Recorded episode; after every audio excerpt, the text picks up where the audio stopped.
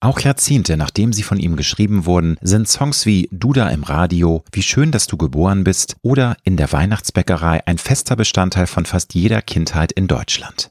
Bis heute haben die Lieder von Rolf Zukowski einen Ehrenplatz in den Herzen der verschiedensten Generationen. Im vergangenen Jahr hat der Musiker, Komponist, Produzent und Sänger, der bislang mehr als 23 Millionen Tonträger verkauft hat, seine Biografie veröffentlicht. Und jetzt gibt es von Ein bisschen Mut, ein bisschen Glück, mein musikalisches Leben auch eine Hörbuchversion, die der legendäre Liedermacher höchstpersönlich eingesprochen hat.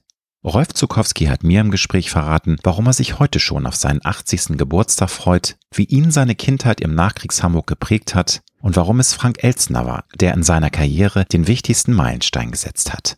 Wir sprechen über sein unermüdliches Engagement für Kinder, seine von christlichen Werten geprägte Grundhaltung den Freitod seines alkoholkranken Vaters, darüber, warum für ihn im Leben der Wandel das einzig Beständige ist und über die ganz große Frage, was von uns allen am Ende bleibt. Wenn du wissen möchtest, warum Rolf Zukowski dem Gendern mehr als skeptisch gegenübersteht, wieso es so wichtig ist, sich im Leben auch Irrwege und Irrtümer eingestehen zu können und wie er es geschafft hat, sein inneres Kind über die Jahrzehnte lebendig zu halten, dann solltest du dir diese Episode nicht entgehen lassen. Eine Episode, die übrigens eine ganz besondere ist. Denn ab jetzt gibt es Road to Glory nicht nur für die Ohren, sondern auch immer wieder mal für die Augen. Im Online-Medienmagazin Massengeschmack TV könnt ihr ab sofort mindestens einmal im Monat einen meiner Talks als Videopodcast sehen. Komplett gegen eine monatliche Gebühr unter www.massengeschmack.tv und als 15-minütige Kurzversion kostenfrei auf dem YouTube-Kanal von Massengeschmack TV. Und jetzt wünsche ich dir gute und inspirierende Unterhaltung mit Rolf Zukowski. Du hörst Road to Glory. Als Journalist mit 20-jähriger Berufserfahrung hat Alexander Nebe hunderte von Interviews mit nationalen und internationalen Stars geführt. Unter der Überschrift Deine persönliche Erfolgsstory spricht er hier in seinem Podcast mit inspirierenden Prominenten über Erfolg, prägende Wendepunkte und Lebensweisheiten. Gute Unterhaltung mit einer neuen Folge von Road to Glory mit Alexander Nebe. Herzlich willkommen in meiner ersten Folge von Road to Glory beim Massengeschmack TV. Und mein erster Gast in diesem neuen Format als Videopodcast-Format ist der einzigartige Rolf Zukowski. Herzlich willkommen bei ja, Road to danke. Glory. Danke, dass ich diese Premiere hier miterleben und ein bisschen mitgestalten darf. Eine große Ehre für mich. Wann bist du heute Morgen aufgestanden? Die Handwerker brauchen um halb acht den Zugang zu unserer Garage, damit sie rückwärts mit ihrem kleinen LKW da reinfahren können. Oha. Also muss ich immer gegen Viertel nach sieben runtergehen, die Garage öffnen, denn die ganze Nacht kann sie nicht offen sein. Und dann gehe ich meistens noch ein Viertelstündchen ins Bett zu meiner Frau und dann sagen wir, gut, aufstehen. Das ist aber eine Stunde früher, als wir eigentlich aufstehen. Normalerweise ist so acht, halb neun unsere Zeit. Wir sind ja Rentner. Ne? Nein, aber heute und bin ich tatsächlich um Viertel nach sieben aufgestanden. Also wird umgebaut bei euch, weil du sagst, ja, die Handwerker. Es, Im Moment sind es nur sagen wir, Restaurierung von Balkonoberflächen. Und das kostet aber auch Zeit. Da sind Fliesenleger am Werk und dann der Maler und so weiter. Aber das wurde mal wieder Zeit in unserem Haus. Und wie viele Stunden brauchst du anno 2023, um fit und munter in den Tag zu starten? Da hat ja das, jeder seine eigenen Das geht dann Soll. schnell. Also eigentlich glaube ich wie bei Millionen anderen Menschen. Zähne putzen, duschen, Haare föhnen. Bei mir sind ja noch ein paar Haare. äh, viele, und dann äh, den Kaffee für meine Frau kochen und den Duft habe ich dann auch schon. Den Kaffee kriegt sie. Nein, dann bin ich eigentlich richtig wach. So eine halbe, dreiviertel Stunde spätestens wieder kann man mit mir alles machen, äh, was man mit einem wachen Menschen machen möchte. Nur die Stimme, die kommt in der Regel, so was wir hier jetzt machen, würde ich nicht so gern schon um neun machen, dann räuspere ich die mich immer noch ein bisschen geölt werden. Ja, die kommt dann so um 10, 11 ist auch Interview- und Podcast-Zeit, wenn man möchte. Stichwort Kaffee, da komme ich zum Frühstück. Was isst du in der Regel zum Frühstück? Isst du überhaupt viel oder Wir frühstücken wenig? sehr gern und mhm. durchaus auch ausgiebig. In der Regel ist es bei mir Toastbrot, Schwarzbrot. Wir sind ja hier in Norddeutschland. Schwarzbrot mit Krabbensalat oder etwas Fischigem habe ich sehr gern. Hinterher vielleicht ein Toastbrot mit einem Gelee haben wir gerade neu gekocht. Das meine mhm. Frau sagt, ich habe es gesammelt, sie gekocht. Äh, Löwenzahngelee kann man selber kochen. Das nennt man auch in Frankreich Gelee de Fleur de Pissenlit. Ein ganz feines, sanftes Aufstrich, ja, Material würde ich mal sagen, Gelee eben.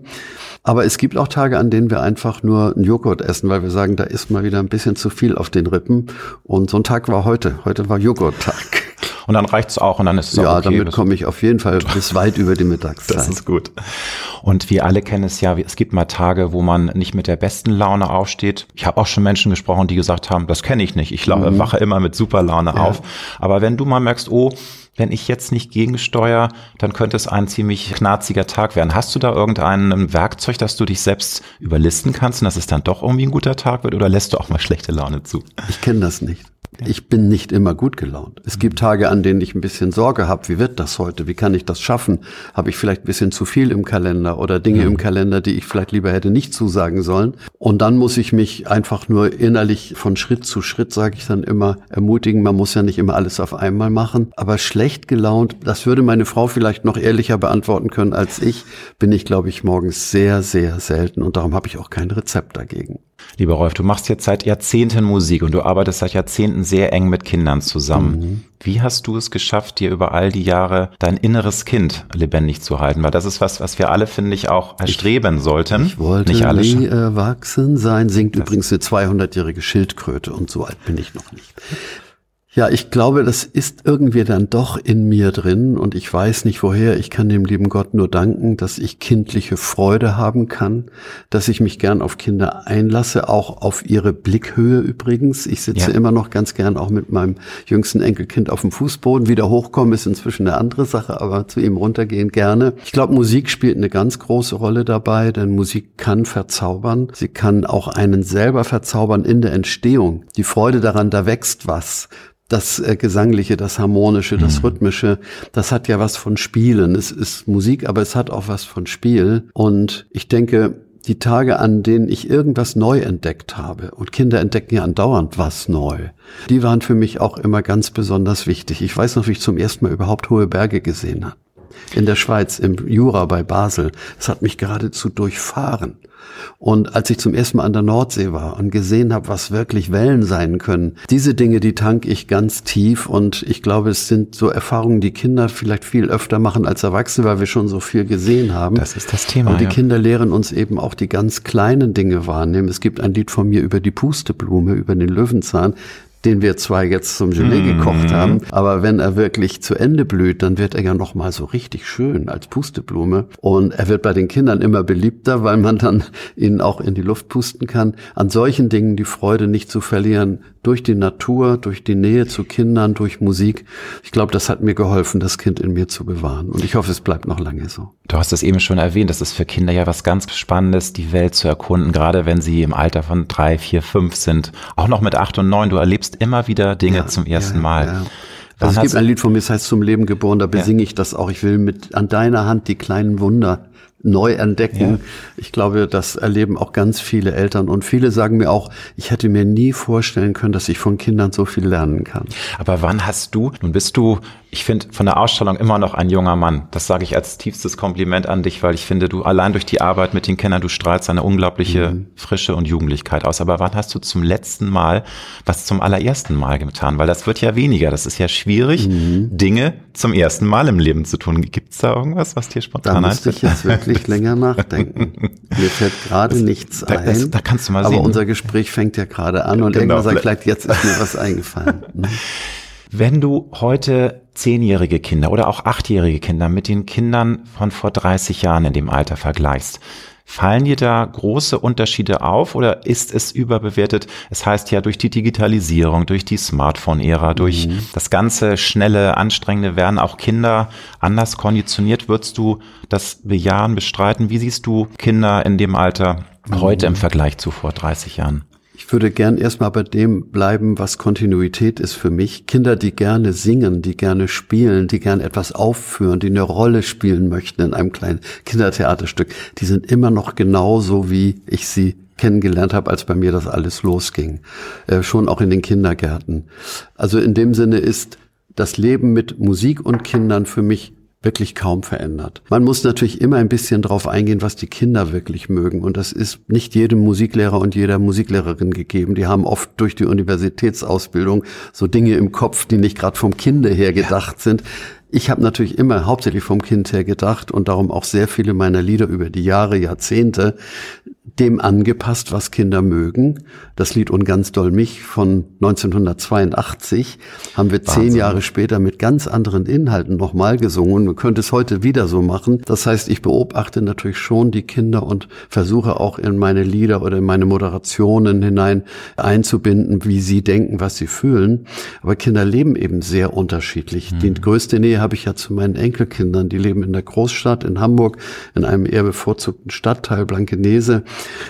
Aber ihr Leben ist eben voller Versuchungen.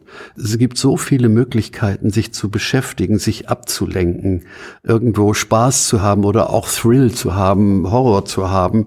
Ich glaube, das ist das, was die Kinder von uns Erwachsenen irgendwie angeboten bekommen, ohne dass es immer ganz bewusst ist. Und das macht natürlich Kinder auch oft rastlos, ja. äh, sie wirklich auf etwas zu konzentrieren, genau das dass sie sagen, mach das mal 10, 15 Minuten lang jetzt, dieses Bild malen, dieses Spiel spielen.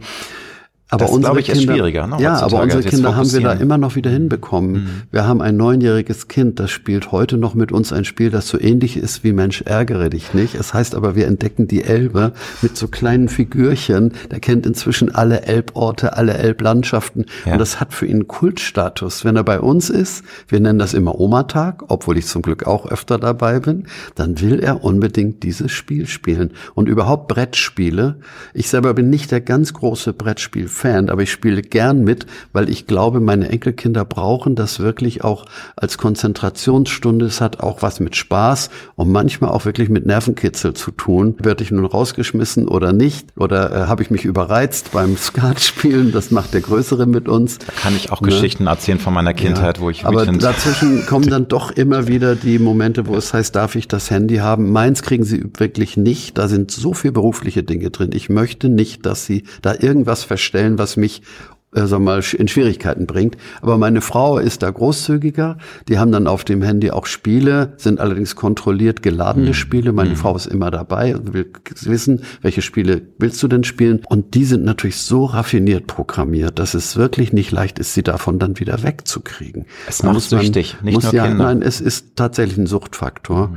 Und da muss man gute Gegenangebote haben, musische Angebote, ja. die Natur, ja. draußen sein ist immer noch ganz, ganz schön. Und wir sind sind in einem Stadtteil, wo man draußen auch sehr schnell einen weiten Blick hat, die Elbe sieht, Schiffe sieht und Tiere. Sie haben einen Hund. Sie haben jetzt einen Hund seit zwei Jahren und der bringt sie auch auf ganz andere Gedanken. In dem Sinne sind die Eltern sehr herausgefordert mit dieser zeitgemäßen Technik, die ja auch die Erwachsenen oft überfordert, trotzdem die Konzentrationsfähigkeit nicht ganz zu verlieren und das eigene Gestalten, die eigene Fantasie, was könnte ich mal machen und was kann aus mir mal werden, das darf dabei einfach nicht irgendwie untergebuttert werden. Ne? Du hast letztes Jahr deine Biografie ein bisschen Mut, ein bisschen Glück ja. veröffentlicht, mein musikalisches Leben, habe ich mir durchgelesen und da erzählst du schon zu Beginn sehr anschaulich über deine Kindheit im Nachkriegs Hamburg, Nachkriegsdeutschland. Ja, ja. Ich habe rausgelesen, das war eine sehr, sehr schöne Kindheit, aber natürlich auch mit Entbehrung. Hast du trotz der doch manchmal sehr harten und herausfordernden Nachkriegsjahre manchmal auch so eine pure Leichtigkeit verspüren können, auch so diese, diese süße Verantwortungslosigkeit oder war das doch seltener, als es dir lieb gewesen wäre? Weil eben, man musste mhm. schon früh Verantwortung übernehmen, man konnte nicht so unbeschwert leben, wie es Kinder heute. Es gab in, auch Kinderarbeit. Ja, eben. Ich habe beim Bäcker Zucker abgefüllt, gewogen und er hat gesagt, es müssen nicht genau 500 Gramm sein. Aber ich habe immer mehr als 500 Gramm in die Tüte getan. Butter äh, abgestochen und verpackt, solche Dinge, Kohlen getragen. Wir hatten einen Kohleofen im vierten Stockwerk und ich konnte immer 25 Kilo tragen. Das war für einen größeren Jungen machbar. Und du bist neun Kilometer mal äh, eben geradelt, ne? Also mit, so, dem, mit dem, mit dem Roller so von Winterhude nach Fuhlsbüttel. Ja, als kleiner das heißt also, Wir haben das aber nicht so als Arbeit empfunden, sondern man hat einfach sich gegenseitig geholfen. Es gab ja auch für vieles noch keine Maschinen. Klar. Ich habe mit meiner Mama die Wäsche ausgewrungen, weil es natürlich keinen Trockner gab. Es gab auch noch nicht mal eine Waschmaschine. Es gab eine Waschmaschine mit einem Waschtrog mit einer Ruffel. Und so haben wir uns als Kinder in der Arbeit eigentlich auch spielend gefühlt. Auch mhm. beim Abwaschen und Geschirrabtrocknen dabei kann man wunderbar Gespräche führen übrigens. Aber trotzdem gab es natürlich auch Zeiten, in denen wir dann gemerkt haben, andere können sich mehr leisten. Die erzählten dann von irgendwelchen Urlauben, die wir nicht machen konnten. Dann kamen die ersten Kinder aus den Skiferien zurück. Da hat man dann auch gedacht, oh ja, sowas gibt's auch. Aber in der Familie gab es ein Element, das uns sehr, sehr geholfen hat, nichts zu sehr herbeizusehen, was wir nicht haben können, denn wir hatten Musik. Äh, meine Mutter hat mhm. ganz viel gesungen, auch mit uns und hat alle Lebensstimmungen, auch die traurigen, in Musik aufgefangen. Mein Vater hat Mundharmonika gespielt und hat uns damit Spaß gemacht und die beiden waren übrigens auch teilweise artistisch begabt.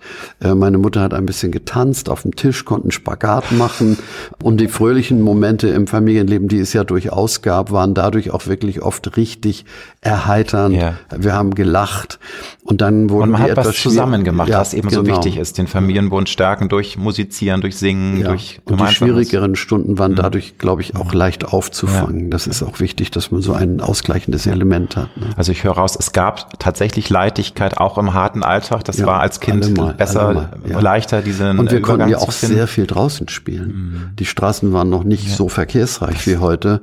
Und draußen haben wir sofort Freunde gefunden, mit denen haben wir traditionelle Ballspiele gespielt, entweder den Ball an die Mauer oder äh, weit wegwerfen, irgendwelche Sachen hinterherlaufen, Räuber und Gendarm spielen. Also diese leichten Kindheitsmomente gab es ja auch. Und darum waren also die schwierigen, die schwereren Zeiten rückblickend für mich äh, nicht so prägend. Die sind in uns drin. Das war nicht leicht. Mein Vater hat es mhm. mit sich selbst und der Familie überhaupt nicht leicht gehabt, war leider alkoholsüchtig. Aber trotzdem würde ich sagen, die Kindheit war gut. Sie war nicht immer schön, aber sehr gut auszuhalten. Nun hast du schon erzählt, die Saat äh, für deine musikalische Karriere wurde im Grunde in der Familie gelegt. Mhm. Also deine Mama hat dich da sehr inspiriert. Die hat auch schon gesungen, performt. Ja, Dein ja, Vater hat ja. Mundharmonika gespielt. Würdest du sagen, das ist tatsächlich auch für dich prägend gewesen und das ist auch ein Grund, dass du diese musikalische Karriere eingeschlagen hast? Oder es kann ja auch sein, dass man Musiker wird, auch wenn die Eltern völlig unmusikalisch ja. sind. Das muss ja nicht also, unbedingt zusammenhängen. Also ich glaube, bei mir hat es eine große Rolle gespielt, dass meine Mutter so wahnsinnig beseelt gesungen hat. Mit äh, richtig inbrünstig. Ja, ne, also immer nur lächeln ja. und immer ja. vergnügt und so Operettenmelodien oder auch so ein Tag so wunderschön wie heute. Also dass Musik das kann, in uns so viel zu bewegen und unsere Befindlichkeit auch anderen mitzuteilen mitzuteilen und uns mit anderen zusammenzutun, eine musikalische Gemeinschaft zu sein, die kann singend sein, kann musizierend sein, das hat mich sicher so geprägt, dass es irgendwann diesen Weg geben musste. Aber ich habe ja immerhin dann doch noch Betriebswirtschaft studiert. Wir hatten eine Band in der Schule gegründet, aber die taugte dann auch nicht für den Weltruhm. Naja, und, man, ihr habt eine Langspielplatte äh, veröffentlicht ja, ne? und es gab dann so ein bisschen äh, Knus oder ein bisschen Ärger, weil äh, euer Gitarrist da ein langes Solo gespielt ja, hat. Ja, der Gitarrist konnte einfach kein das Ende Publikum finden und ausgerechnet im Starclub ist die Band oh, dann zerbrochen. dumm gelaufen. Gab es dann ein, ein nicht amüsiertes Publikum und das war dann der Anfang vom Ende für euch, ne, dass ihr euch dann so in die Haare äh, ja, bekommen habt. Aber trotzdem hat die Musik damals äh, mich schon so stark äh, getrieben, dass das Betriebswirtschaftsstudium mich unmittelbar in einen Musikverlag geführt hat, in dem ich dann auch mehrere Jahre Assistent der Geschäftsleitung war, ja. konnte also auch ein bisschen am Erfolg anderer schnuppern, damals vor allem Les Humphrey Singers und dann habe ich irgendwann gemerkt, ja, man kann mit Musik sogar Geld verdienen. Daran hatte ich vorher nicht so sehr gedacht. Ich hatte in der Band eher an den Glanz, den Ruhm gedacht. Die so, Groupies, wir, die Fans, äh, den Jubel. Champions, ja, ja, ne? Klar. Aber das Finanzielle kam dann irgendwie durch den Musikverlag doch auch in mein Bewusstsein. Wenn man mhm. beständig Erfolg hat, baut sich da was auf und dann habe ich letztendlich es auch gewagt, in die Selbstständigkeit zu gehen, auf relativ wackeligen Füßen. Ich hatte das Trio Petersu und Mark aus der Schweiz kennengelernt, das war 1975. Mhm.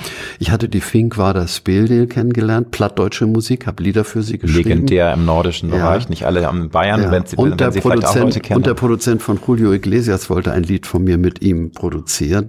Das Lied heißt Steig aus und komm zu mir. und das Lied ist nie produziert worden, aber die Hoffnung darauf war auch auch eine Motivation zu sagen, komm, ich mache mich selbstständig, ich krieg das schon hin. Wir hatten im Vorgespräch über das Thema gesprochen, ähm, wie schön es ist, wenn Familien zusammen singen, dass im Auto gesungen wird. Ja. Ich kann mich noch an meine Kindheit erinnern, da war es ganz normal, wenn man auf dem Weg nach Dänemark dann einen Kanon angestimmt ja. hat oder irgendwelche ja. Volkslieder gesungen hat. Ich habe das Gefühl, das ist ein bisschen weniger geworden. Du hast dann äh, gesagt, nee, das empfindest du nicht so. Du kriegst auch im ähm, Gespräch mit äh, Eltern mit, dass es immer noch der Fall ist. Die Frage ist halt, ist das vielleicht tatsächlich, weil du ja in einer sehr privilegierten Ecke lebst und da die Eltern sich kümmern? Wie siehst du das? Ist es tatsächlich so, dass Kinder viel mehr auch zum Singen animiert werden sollten? Würdest du das mhm. als Appell raussenden? Weil ich glaube, mhm. mein Gefühl ist, es ist leider weniger geworden. Mhm. Ich glaube nicht, dass so viele Eltern noch mit ihren Kindern singen heutzutage. Also ich glaube, ich lebe eher in einer privilegierten, riesengroßen Blase von Menschen, die mit meinen Liedern Kind waren, heute mit meinen Liedern Eltern sind oder Großeltern mhm. und mir darum oft zurückmelden, was diese Lieder in ihrem Leben immer noch bewegen, dass sie sie gemeinsam singen, dass die Kinder kleine Videos machen oder auch irgendwann sogar am Klavier, an der Gitarre, an der Ukulele meine Lieder singen. Diese Rückmeldungen sind natürlich für mich speziell ganz wertvoll und ganz schön. Und sie verzerren höchstwahrscheinlich auch das Bild der gesamten Bevölkerung. Ja. Aber es gibt sehr viele Kinderchöre. Es gibt sehr viele Menschen, die nicht nur meine Lieder singen mit den Kindern. Es gibt mindestens 100, wenn nicht 150 Liedermacherinnen und Liedermacher für Kinder. Und die sind ständig unterwegs. In Hamburg gibt es in diesem Jahr wieder einen Kongress, der Kinderliedkongress vom Verein Kinder Kinder e.V. Also es ist schon sehr viel Musik in der Bevölkerung. Meine Lieder spielen zum Glück immer noch eine Rolle, obwohl es sehr viel Neues und anderes gibt. Und ich glaube aber, dass die Lebensumstände zu Hause vor allem sich so verändert haben, dadurch, dass heute fast alle Mütter arbeiten. Das, das so, war in ja. den 60er, 70er Jahren ja nun gar nicht der Fall. Und ich glaube, es ist auch gut, dass sie arbeiten, weil es ihnen auch ganz viel gibt, außer Geld verdienen. Aber in der Familie ist natürlich dadurch weniger Raum für Familienkultur, mhm. rein zeitlich schon. Klar. Man muss das ja alles irgendwie schaffen. Und darum habe ich immer großen Respekt vor den Familien, die sagen, wir kriegen das trotzdem hin. Durch Halbtagsarbeit, durch Freiräume, die sich auch ergeben, weil man vielleicht irgendwie die Wochenenden besonders nutzt oder im Urlaub etwas macht, was auch musische Impulse erlaubt. Also Ganz negativ sehe ich es nicht, aber wie gesagt, es ist eine gewisse Blase, aber nicht vom Stadtteil her, in dem ich lebe. Das kann man wirklich nicht sagen. Ich bin in so vielen unterschiedlichen Lebensumfeldern unterwegs und höre das, was ich eben gesagt habe, eigentlich überall. Äh, ich habe ja meine Biografie, Gut. von der du gesprochen hast, ja. in 27 Lesungskonzerten, das waren eigentlich nicht nur Lesungen, äh, vorgetragen. Und habe ich genau solche Gespräche massenhaft geführt. Immer wieder, deine Lieder sind in unserem Leben. Du bist nicht nur der Held unserer Kindheit, sondern du bist unser Lebensbegleiter sogar bis hin zur Trauerfeier, weil meine Lieder oft auch den Abschluss des Lebens irgendwie musikalisch begleiten können und ein bisschen Trost spenden können. Ein ernstes Thema, lieber Rolf. Ich möchte es aber gerne mit dir besprechen, weil ich glaube, dass du auch, weil du so eng mit Kindern zusammenarbeitest und auch da so eine große Empathie hast, dass dich mal fragen, wie du das gesehen hast. Es war ja so, dass die letzten Jahre für Kinder und äh, Kinderseelen, aber auch die Seelen von jungen Menschen sehr, sehr herausfordernd waren. Vorab natürlich, der erste Lockdown war nötig. Äh, niemand wusste, wie es weitergeht, aber es gab dann ja noch mehrere Lockdowns und ja heute wissen wir, es gibt so viele depressive Kinder, depressive Jugendliche mhm. wie nie zuvor, Suizidversuche, wirklich eine traurige Entwicklung. Würdest du dir wünschen, dass das jetzt wirklich noch viel sorgfältiger nochmal aufbereitet wird, das Thema, damit eben solche Fehler nicht wieder passieren? Mhm. Und hat sich ja der Gesundheitsminister auch entschuldigt, genau. dass das Fehler waren. Ja, ja. Aber das ist, finde ich, eine ganz schön schlimme Sache. Da wurde ja eine ganze Generation ja so durchgeschüttelt. Natürlich ja. nicht so, nochmal, es ist immer eine Sache der Perspektive. Natürlich, die Nachkriegsgeneration hat es auch ganz schwer, aber in einem anderen, einer anderen Ebene. Das war jetzt hier für die Psyche, glaube ich, auch nochmal sehr herausfordernd. Wie sind da deine Gedanken? so mit der Aufbereitung der Fehler, die gemacht also wurden? Im Grunde war es ja sowas wie ein medizinisches und soziologisches Experiment. Äh, eine Pandemie dieser Art und Weise kannte man nicht. Ich glaube, die letzte davor war die spanische Grippe irgendwie. Genau, ja, ja, es äh, war über 100 Jahre her. Ne? Also mhm.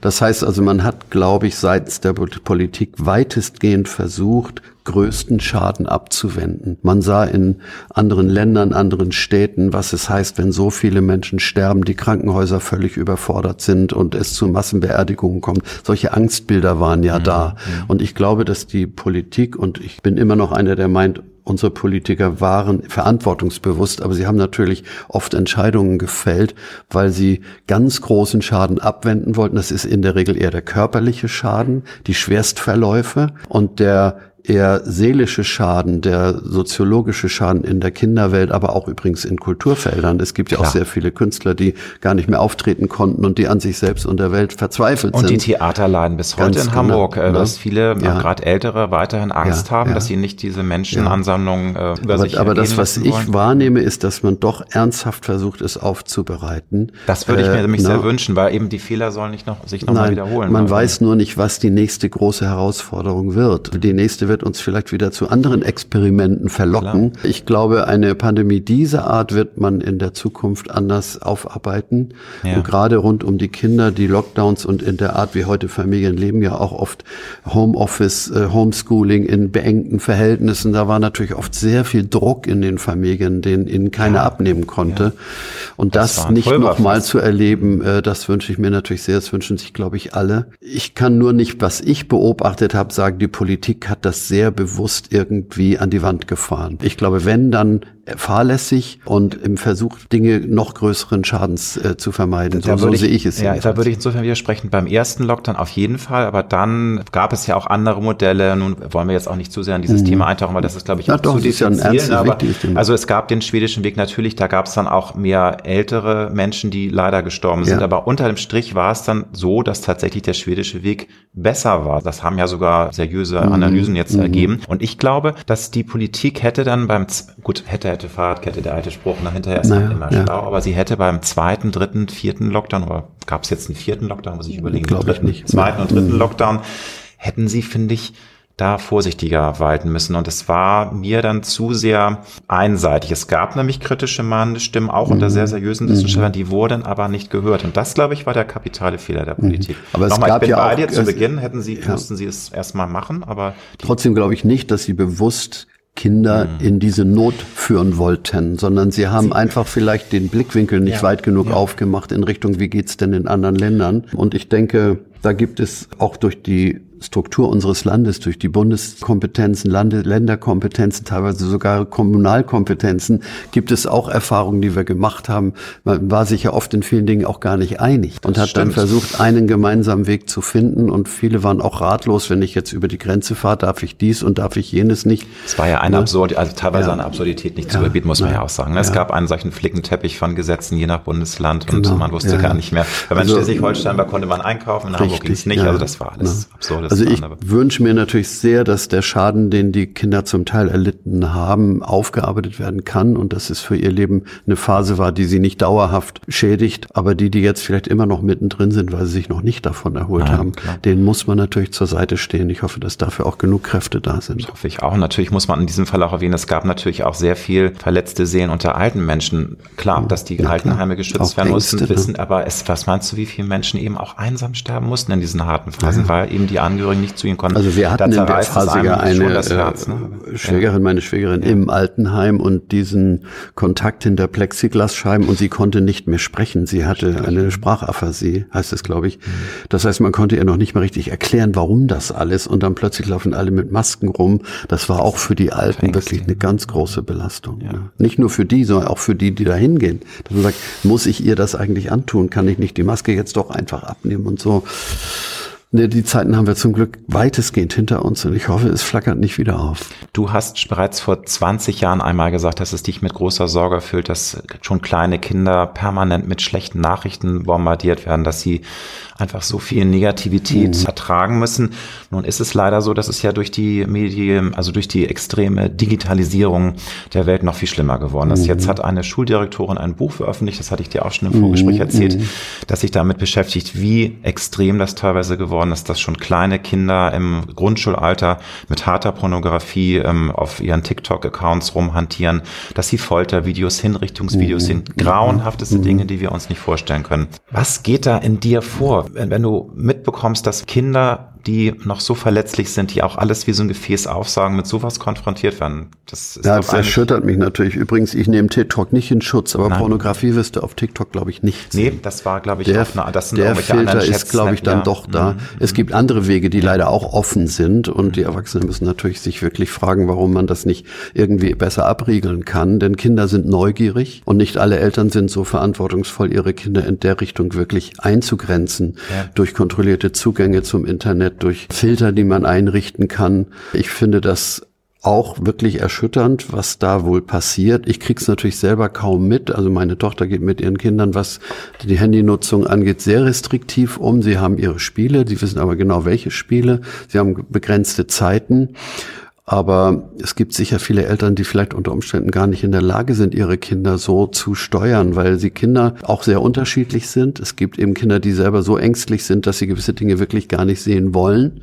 Und andere sind so neugierig oder wie, wie immer man das äh, nennen will, dass sie gerade das sehen wollen, was sie wirklich nicht sehen sollten. Dann gibt es den Gruppendruck. Ne? Ja. Also dass die dann ja, natürlich, man, man will auch cool, man will cool auch sein, cool, cool sein, ganz genau. genau. Man hat auch nicht die Verantwortung für die Verletzlichen, also irgendwo andere mit reinzuziehen und sie dadurch runterzuziehen. Dafür ist bei den Kindern oft das Bewusstsein gar nicht da. Aber ich werde mir sicher dieses Buch dieser Lehrerin mal durchlesen und unter Umständen sehen, ob es noch Ansatzpunkte gibt, um die Dinge noch besser in den Griff zu kriegen. Aber ich glaube, digitale ich glaube, Erziehung ist. Ja. Es hört sich blöd an. Also Erziehung ist auch ein Wort, das du nicht so magst. Nein, doch, Deshalb, doch, aber, doch, doch. Ähm, also ich finde, oder sagen wir mal die Fähigkeit, mit diesen Medien umzugehen. Und ich glaube, das brauchen sogar teilweise junge Eltern noch, dass sie eben also mhm. also auch in der Lage sind, diese Filter einzubauen, weil das ist ja schon mal ein erster Weg, ja. dass man, ne, wie ja. deine Kinder das machen, dass die tatsächlich dafür sorgen, dass die Kids zwar ein Smartphone haben, weil darum kommt man, glaube ich, nicht mehr drum rum. Ab einem gewissen Alter Ab einem gewissen Alter, drum rum. wollte ich sagen, so. Also, also vielleicht 12, 13 genau. Jahre oder so. Aber dass man eben diese schlimmen Dinge rausfiltern kann. Und das, da gibt es ja Möglichkeiten, nur viele wissen Nur Eltern müssen dieses Bewusstsein haben oder entwickeln.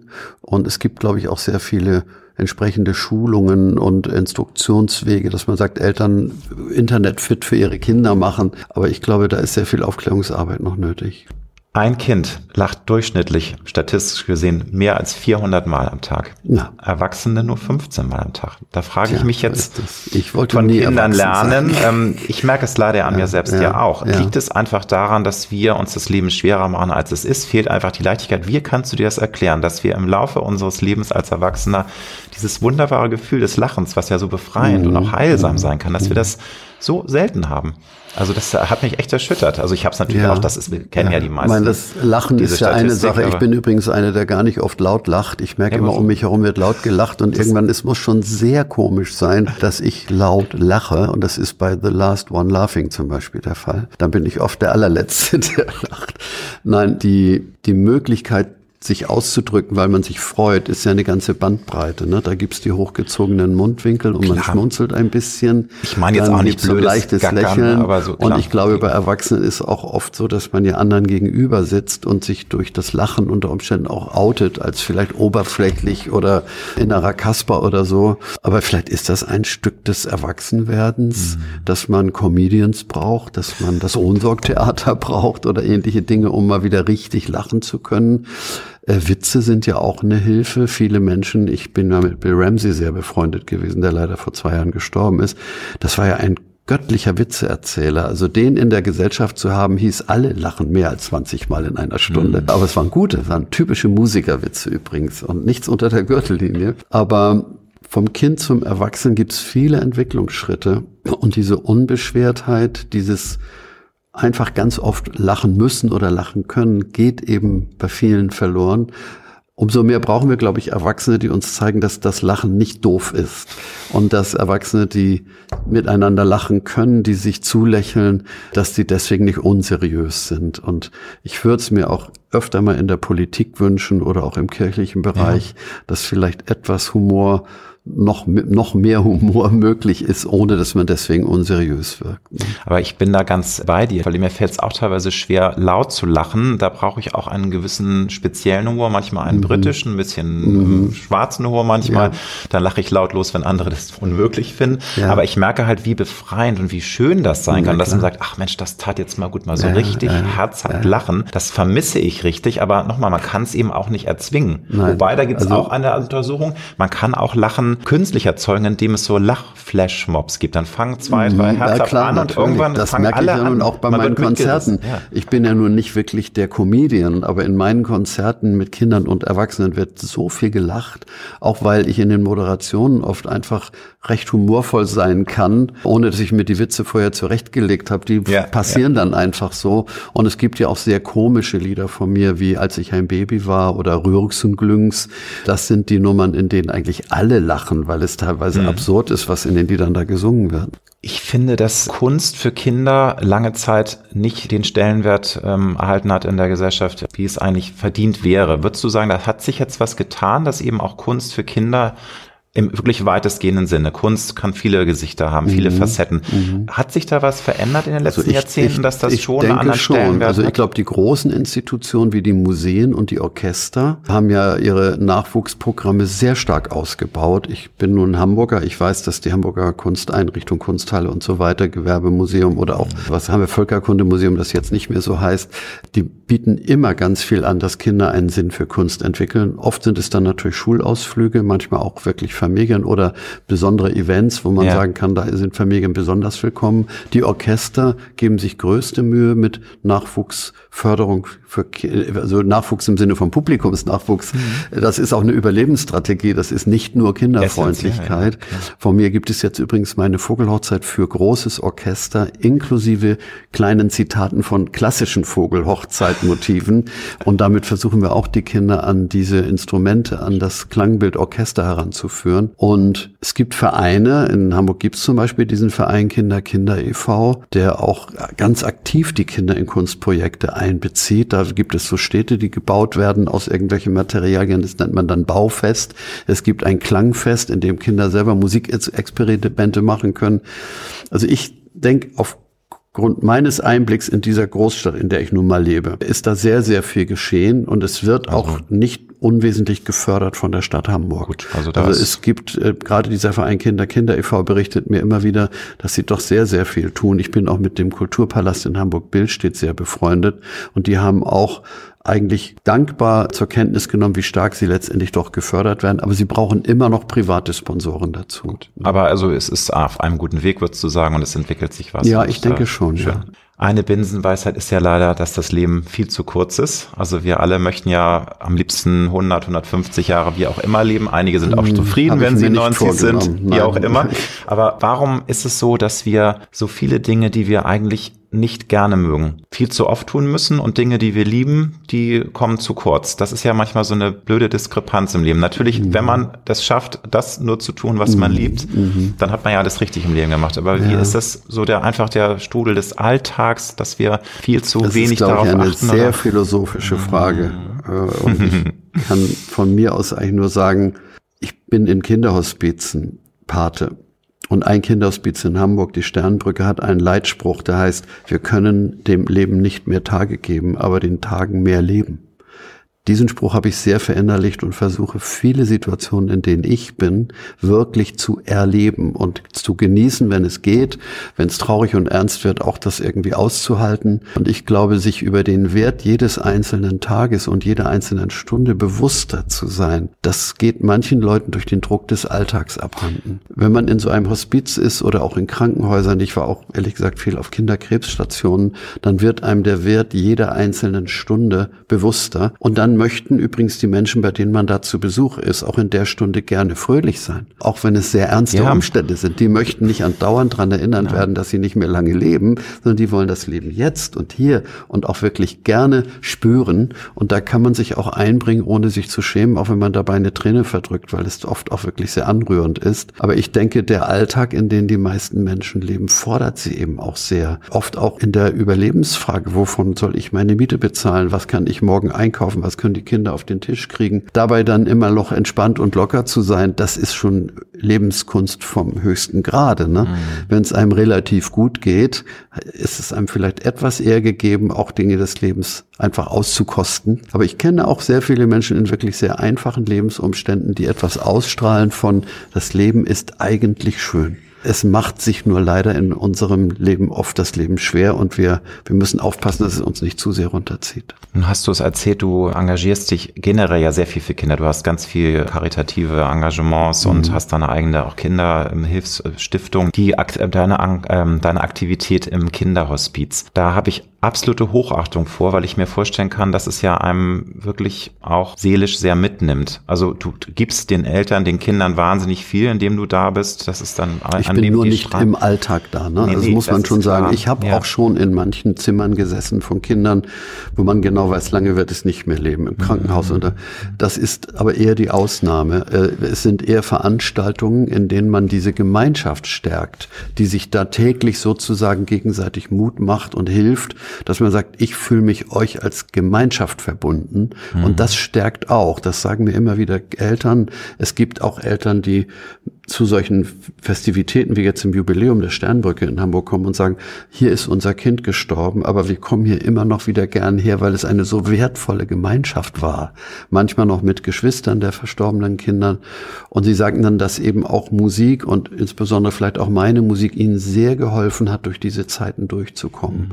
Und das ist so unsere Art, miteinander zu gehen. Ich möchte hier nicht so tun, als sei ich nur täglich im Kinderhospiz Nein, und würde irgendwie Kinder trösten und voranbringen. Das kann ich auch gar nicht leisten übrigens. Dazu muss man auch ein Fachwissen haben, ein psychologisches Fachwissen, das, das mir gar nicht gegeben ist. Nur da, ich meine, du bist ein sehr empathischer, durchlässiger Mensch. Das macht ja auch was mit einem. Also allein wenn ich das lese, dass ein, ein vierjähriger, ähm, ein vierjähriges Mädchen, ein fünfjähriger Junge Krebs haben, dass die sterben müssen, trotzdem ihr Schicksal so auf eine ganz rührende, wahnsinnig bewegende Art und Weise annehmen, trotzdem mhm. eigentlich das Leben umarmen möchten, leben möchten. Was macht das mit einem? Ist es dann eher so der Punkt, Punkt, dass du sagst, umso mehr genieße jeden Tag und genieße das, was wir selbst ja. haben? Oder macht das schon was mit einem, dass man auch mal wirklich dann sehr traurig ist und dann auch Trost von deiner Frau brauchst? Also es, von, es, es macht in erster, ja Linie, in erster Linie macht es demütig dafür, wie man leben darf dass man sagt, gewisse Dinge sind nun mal für andere Menschen unvermeidlich gewesen. Wir sind bisher drumherum gekommen. Das ist eine, Dank, eine Grunddankbarkeit, die sich dadurch aufbaut. Aber es macht auch äh, eine Art Verantwortungsgefühl für das, was man geben kann. Es gibt ein Lied von mir, das heißt einmal leben.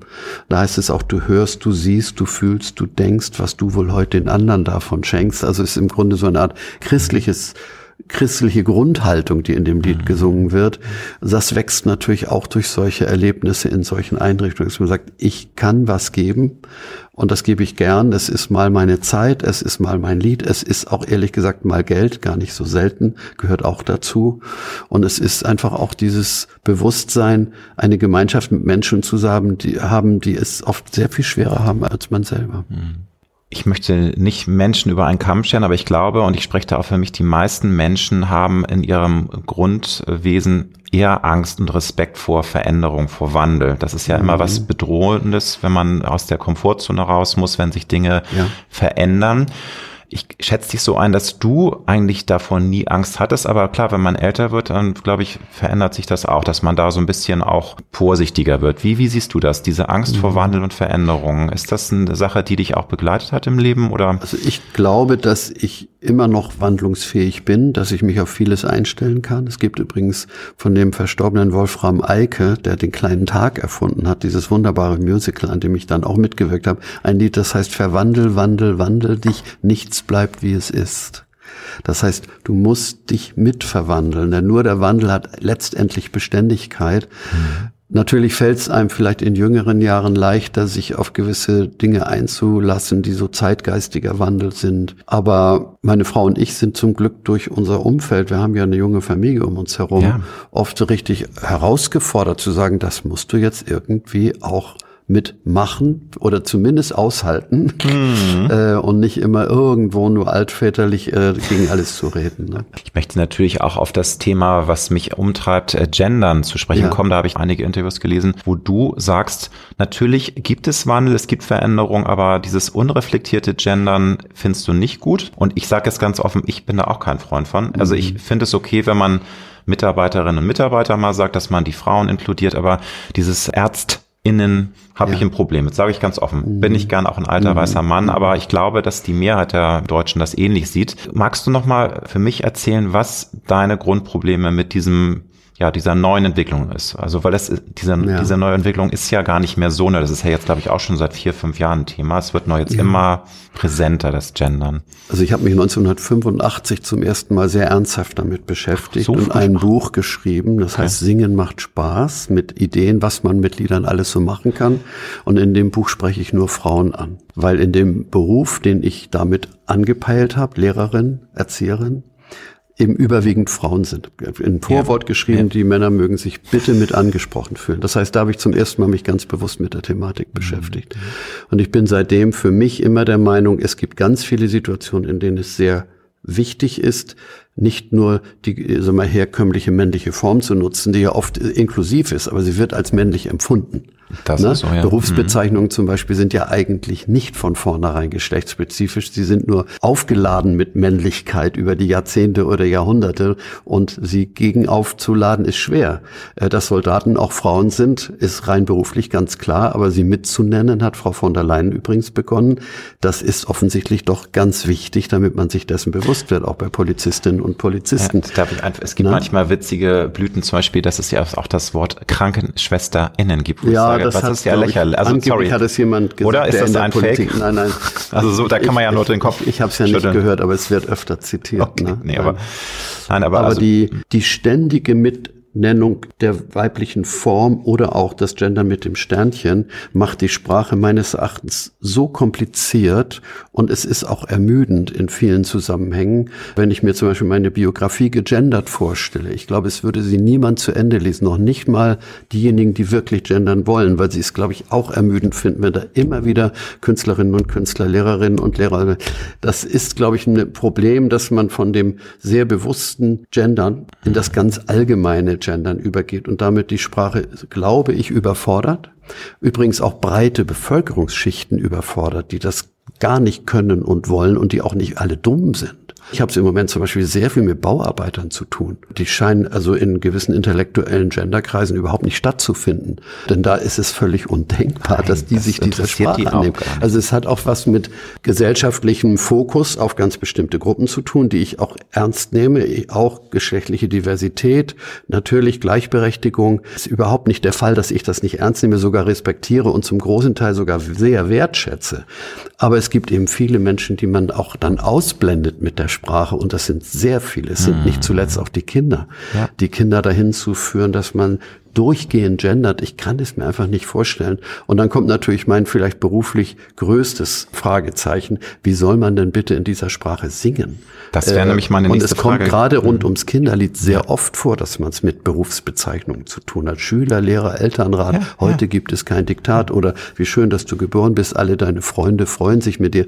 Natürlich waren da immer alle gemeint. Und ich kann mich persönlich nicht umorientieren und glaube auch, dass die jetzige Liedermacher-Generation und Liedermacherinnen-Generation, die kann das auch nicht. Das heißt, die Kultursprache, die Singsprache, die Theatersprache, die Gedichtsprache, die ist meines Erachtens durch das Gender in einer großen Gefahr, abgekoppelt zu werden von der Kommunikationssprache mhm. äh, der Politik, gewisser gesellschaftlicher Kreise, erstaunlicherweise auch im Kulturbereich, was ich nicht gut nachvollziehen kann. Denn wenn man die Sprache als Kultursprache braucht, auf der Bühne, im Lied, im Gedicht, sie dann in der Kommunikation anders zu nutzen, das würde, geht in meinen Kopf einfach nicht rein. Ja. Und es ist mit unserer Sprache nicht ganz einfach, da einen wirklich für alle gangbaren Weg zu finden. Und ich glaube auch, dass ich nicht erleben werde, wie sich das wieder irgendwie einruckelt, dass man sagt, wir haben jetzt einen Weg gefunden, mit dem alle irgendwie sprachlich glücklich sind.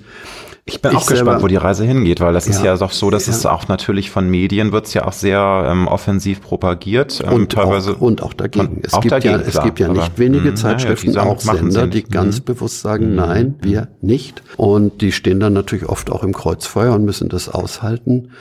Aber es macht sich natürlich eine sag mal, Speerspitze des sprachlichen Genderns immer noch mehr bemerkbar. Ich kann jetzt zum Beispiel, laut bei, ich bin ja. bei Spotify kein Künstler. Ich bin ein Künstlerin. Ich. Ah ja, ich weiß nicht, ob ich eine bin oder ein, aber Künstlerin, Rolf ja. Zukowski. Ja. Wenn ich meinen Apple-Computer aufmache, wurde früher gesagt, ich sollte mich als Benutzer eintragen. Jetzt bin ich BenutzerInnen was also in der Mehrzahl noch absurder ist. Ich als Einzelperson mache meinen Computer auf und soll mich als BenutzerInnen eintragen. Also es dringt einfach immer mehr in gewisse Zonen vor, wo es dann auch, glaube ich, kaum ein Zurück gibt. Und das macht mich sehr nachdenklich, manchmal auch sehr traurig, weil ich diesen Sprachverlust als singender Künstler ganz besonders empfinde und auch als Künstler, der mit Menschen mit Behinderungen, mit Sprachbehinderungen zu tun hat. Ich habe den Preis für gute Sprache von der Deutschen Gesellschaft für Sprachheilpädagogik bekommen. Mich belastet es durchaus, dass diese Gruppen offensichtlich nicht ernst genug genommen werden. Und das muss ich aber aushalten. Das ist nicht einfach. Nee, wobei das Thema Gendern in der Musik, da muss ich überlegen. Es gibt ja jetzt sag ich persönlich zum Glück bis heute ja keinen gegenderten Song. Oder es hast mag du schon, oder hast du geben. Rap-Songs? Ja, Okay, ich kann, ansonsten da habe ich kann man vielleicht das Gendern gehört. zum Thema machen, wenn man Ja, das ja, macht. klar. Das könnte man auch aber Melodien durchgendern. Aber es ist ein wirklich schwieriges Thema. Ich versuche dabei auch dabei meinen Humor nicht zu verlieren. Aber manchmal macht es mich einfach auch wirklich nur traurig, dass ich da keinen Weg sehe, dass wir zueinander finden. Es driftet einfach auseinander in der Bevölkerung. Und ich weiß nicht, wohin es uns führt. Es ist, glaube ich, generell keine Entwicklung, über die wir uns alle freuen können. Noch nicht mal die, die gerne alles gendern wollen, können sich über diesen Riss in der Bevölkerung nicht freuen, denn sie werden nicht alle mitkriegen. Ist generell ja ein Es Thema. ist mir nicht vorstellbar, dass sie letztendlich die gesamte Bevölkerung mitkriegen. Das- es, ist, es ist eine große Szene, die sich sehr bemerkbar macht, mit der ich auch viel zu tun habe. Und ich halte das auch aus. Aber ich habe inzwischen auch vieles nicht mehr auf meinem Plan, was ich früher gesehen habe. Wenn ich also gewisse Newsletter lese, die mit Sternchen durchsetzt sind, dann frage ich mich immer, ist das für mich wirklich wichtig oder nur für den Absender? Und manche lese ich dann auch einfach nicht mehr, weil es mich irgendwie nicht äh, anzieht. Wie wichtig sind dir denn heute im Jahr 2023 konservative und traditionelle Werte oder Lebensmodelle? Also ich habe auch da in der Vorbereitung Interviews mit dir gelesen und ich finde, du hast das sehr, sehr schön auf den Punkt gebracht, dass du auch wirklich offen bist, auch für alle neuen Lebensmodelle, sei es Patchwork, sei es gleichgeschlechtliche Beziehungen etc. pp. Aber trotzdem ist es dir wichtig, eine im positiven Sinne konservative Wertevorstellung zu haben, weil konservativ finde ich ist kein negatives Wort. Das wird aber finde ich heute sehr schnell in eine komische Ja. Ecke gezogen. Ja. Das konservativ ist gleich irgendwie rechts, ist spießig, ist muffig, ist bäh. Ne? Also das ist das, was viele damit verbinden. Mhm. Also ich habe mich mit sagen? dem Wort konservativ auch nie identifiziert. Was bei mir nicht wegzukriegen ist, ist diese Familienorientiertheit. Ne, Ich komme aus Richtig, einer ja. Familie mit vier Ja. Geschwistern, meine Frau auch. Es sind die Beziehungen, in denen nicht immer alles gut ging. Da waren auch Scheidungen im Spiel und leider auch äh, schlimme Situationen. Aber die Familie wegzudenken aus unserem Leben ist uns völlig unmöglich.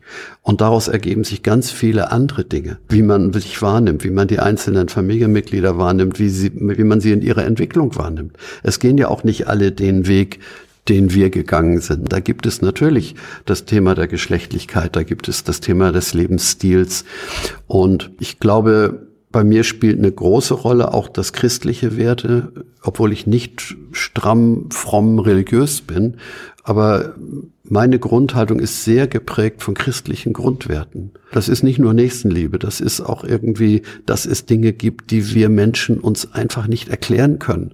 Und dass wir diese göttliche Dimension in unserer Welt, in der Schöpfung, die ja übrigens täglich stattfindet, die ist ja nicht abgeschlossen. An meinem Nachttisch liegt ein Buch, das heißt Gott liebt dich und Gott braucht dich von Traugott Giesen, Pastor von Sylt übrigens.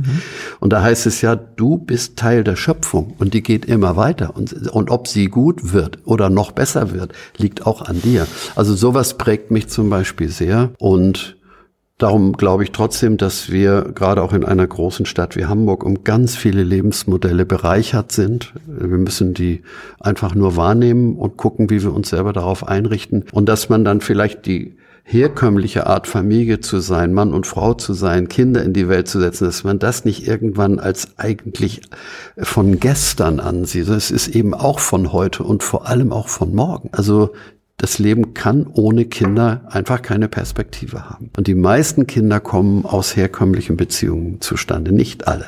Ich habe auch inzwischen durchaus gute Freundinnen, die ihr Kind nicht von einem Mann, sondern irgendwo aus der Samenbank bekommen Ja, haben. Das ist für mich absolut im Rahmen dessen, was ich richtig und gut finde. Aber dass Kinder in die Welt kommen, Das äh, das, das brauchen wir dann schon irgendwie. Einfach nur mal Fakt. Gerade wir Männer verdrängen ja gerne lange Zeit, dass wir auch verletzlich sind. Nicht nur ähm, emotional, sondern auch körperlich. Wann ist dir denn das zum ersten Mal bewusst geworden, dass der Körper nicht immer so mitmacht, wie wir uns das vielleicht als 20-Jähriger wünschen, dass man merkt, jetzt kommen so langsam die ersten Wehwehchen. Also Na du bist klar. ja immer noch sehr fit. Auch da in der Vorbereitung, du hast äh, gesagt, du bist sehr glücklich, dass du bis heute eigentlich nie einen großen Einschlag erleben musstest. Mhm. Du hast natürlich wie alle mal im Rücken oder irgendwelche Kleinigkeiten. Das habe ich jetzt auch schon Rücken, ne? Fuß, genau. klar, ja, ja. Aber wann ist dir das das erste Mal so richtig bewusst geworden? Oh, ja, der Körper, der muss gehegt Mhm. und gepflegt werden. Der ist nicht so unkaputtbar, wie ich das gerne hätte. Ich glaube, beim etwa tausendsten Mal die Jahresuhr mit Kindern spielen. Mein Lied die Jahresuhr, Januar, Februar, März, April, kann man mit Kindern wunderbar spielen, indem man ja, sagt, geht ja. doch mal alle in die Hocke und springt aus der Hocke hoch, wenn euer Geburtstagsmonat dran ist. Und dann geht ihr sofort wieder runter in die Hocke. Und das habe ich wirklich mehr als tausendmal mit Kindern gespielt. Ich auf der Bühne, Kinder im Publikum oder auch auf der Bühne aus Chören heraus. Und irgendwann hat mein Meniskus gesagt, Rolf, jetzt ist mal gut. Und das fing damit an, dass ich zwar unten war, aber nicht wieder aufstehen konnte. Der Schmerz im Knie war einfach furchtbar und dann musste ich mich an Kindern festhalten, um mich wieder aufzurichten, oh bis ich dann begriffen habe, dass da was richtig kaputt ist und nicht mal eben ausgerenkt. Also da war ne? tatsächlich eine Verletzung. Da ja, ja, da, der Meniskus war ausgefranst. Das kennen ja auch viele andere, die nicht die Jahresuhr spielen. Aber da habe ich zum ersten Mal gedacht, so den ganz sportlichen Rolf auf der Bühne, den gibst du jetzt mal nicht mehr. Du kommst immer noch hier ganz gut die Treppe rauf und runter und du kannst sehr lange stehen. Das war übrigens immer eine große Kraft, die ich hatte. Ich musste nicht immer zwischendurch sitzen, aber Ansonsten habe ich zum Glück keine Herzprobleme. Ich bin, wenn wir auf lange Spaziergänge gehen, was wir leider zu selten tun, immer eher vor den anderen. Ich muss immer gucken, dass ich den nicht weglaufe. Aber das, was also um uns herum auch gerade in meinem männlichen Freundeskreis einige aushalten mussten mit den typischen Männerkrankheiten und so, ist mhm. mir bisher erspart geblieben. Toi, toi, toi, ja. Ganz regelmäßige Vorsorge mag eine Rolle dabei spielen. Das ist, dass ich auch die Ruhe nicht verliere, dass es noch ein bisschen so weitergeht. Aber ich glaube, diese Meniskuserfahrung war die einschneidendste bisher, die auch wirklich vielleicht altersbedingt war. Mhm. Nun empfinde ich dich so und ich bin sicher, dass es so ist. Du liebst das Leben, du liebst jeden, jeden Tag, das ist immer wieder ein Geschenk und ähm, du nimmst das genauso an, wie du auch gesagt hast, äh, man muss jedes Detail sehen, man muss die Kleinigkeiten im Leben mhm. auch sehen. Trotzdem ist es ja Fakt, lieber Rolf, es liegt nicht mehr so viel Lebenszeit vor dir, wie hinter dir liegt. Das, das ist ein Gefühl, was natürlich, das ist sehr was, wahrscheinlich, was, was, was einen ja auch ein bisschen nicht, nicht bitter süß, es ist nicht süß, es ist ja ein Gefühl, was einem so ein bisschen uh, zusammenschrecken lässt. Und wie, wie gehst du mit diesem Gefühl um? Verdrängst du das oder lässt du das auch bewusst so um, noch bewusster jeden Tag jetzt zu genießen? Weil auch das verdrängen wir ja gerne. Mhm. Und niemand weiß, wann die Stunde geschlagen hat. Ich kann morgen von einem Ziegelstein erschlagen werden, dann ist das Leben jetzt schon vorbei. Nein. Das wissen wir alle nicht. Aber was empfindest du bei diesem Gefühl, das Leben ist so toll, aber es ist gar nicht mehr so viel vor mir. Es hat sich nicht so sehr verändert. Ich liebe ja Hermann Hesse sehr, der das irgendwann mal ganz schön beschrieben, dass der Tod eigentlich jeden Tag bereit ist für uns, aber wir vielleicht nicht für ihn. Das ist so. Und es gibt so eine kleine Brücke, die ich mir bei meinen Geburtstagen gemacht habe irgendwann. Ich würde mal sagen ungefähr beim 44. zum ersten Mal oder 55. Mhm. dass ich gesagt habe, Zahlen strahlen was aus. Und es gibt Zahlen, die ich richtig schön finde die lese ich gerne und wenn ich das schreibe, dann zum Beispiel die Zahl 80, auf die freue ich mich geradezu. Es ist eine ja. sehr schöne Zahl. Die Zahl 66, super. Über die 69 müssen wir gar nicht sprechen, auch eine schöne Zahl. Also das hat mir immer auch den Humor gebracht, mit diesen Jahreszahlen zu leben, vor denen andere oft so Angst haben, dass sie mhm. gesagt haben, nein, da kommt eine schöne Zahl auf dich zu. Ja. Gib dieser Zahl eine Chance. Ja. Ne? Und meine Frau ist ja nun ein bisschen jünger als ich, aber wir schauen uns natürlich schon öfter an, wenn um uns herum mal wieder es so richtig eingeschlagen hat, gesagt, wann sind wir dran? Wir leben sehr bewusst, aber wir leben deswegen auch nicht irgendwie wie Tanz auf dem Vulkan und es ist sowieso bald alles vorbei. Das ist uns nicht gegeben. Wir haben eine Dankbarkeit für das, was wir hatten. Ich glaube, wenn einer von uns jetzt gehen müsste, wird man würden beide sagen, aber wir hatten so viele schöne Jahre, wir können nur dankbar dafür sein.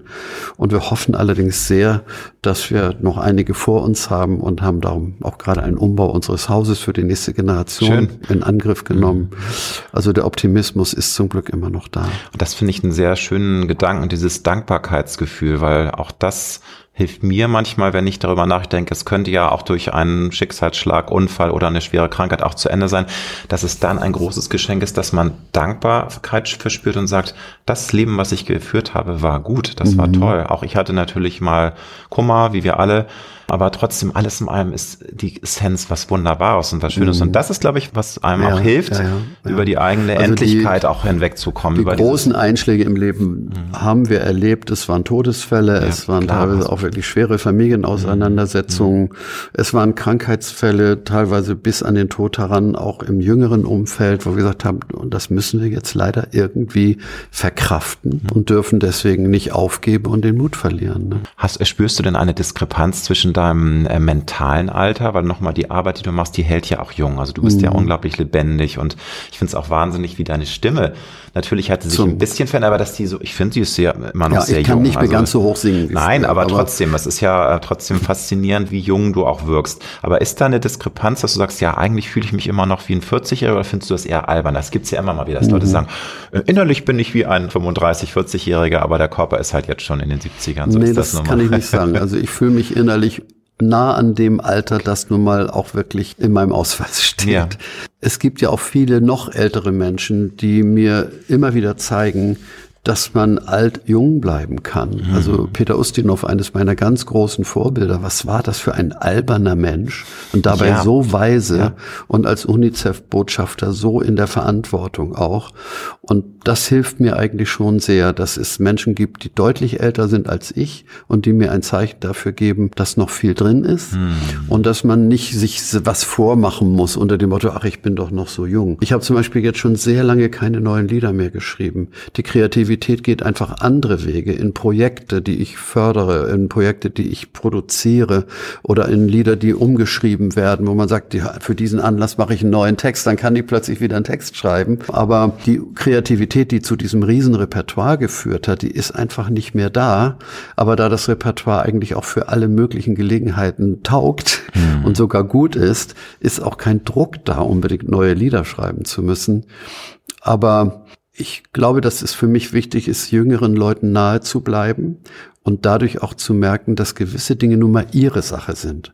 Ich habe ja ein Label gegründet für die Hip-Hop-Gruppe Deine Freunde. Mich mit denen auszutauschen bedeutet mir sehr, sehr viel. Die haben teilweise ganz andere Gedankengänge, ganz anderen Humor als ich auch. Dann gibt es ein Projekt von drei Frauen, Eule. Eule findet den Beat, eine Art Musikaufklärung für Kinder, aber ganz modern. Um mich mit denen auszutauschen, das sind nur zwei Beispiele, dazu zählen auch Chorleiterinnen und Chorleiter das hält mich jung und bringt mir auch trotzdem immer wieder ins Bewusstsein, dass es viele Dinge gibt, die ich ihnen einfach überlassen muss, wo ich Beobachter bin und wenn sie mich um Rat fragen, kann ich aus meinem Lebenserfahrungshintergrund vielleicht was sagen, aber ich kann nicht in ihre Zukunft gucken.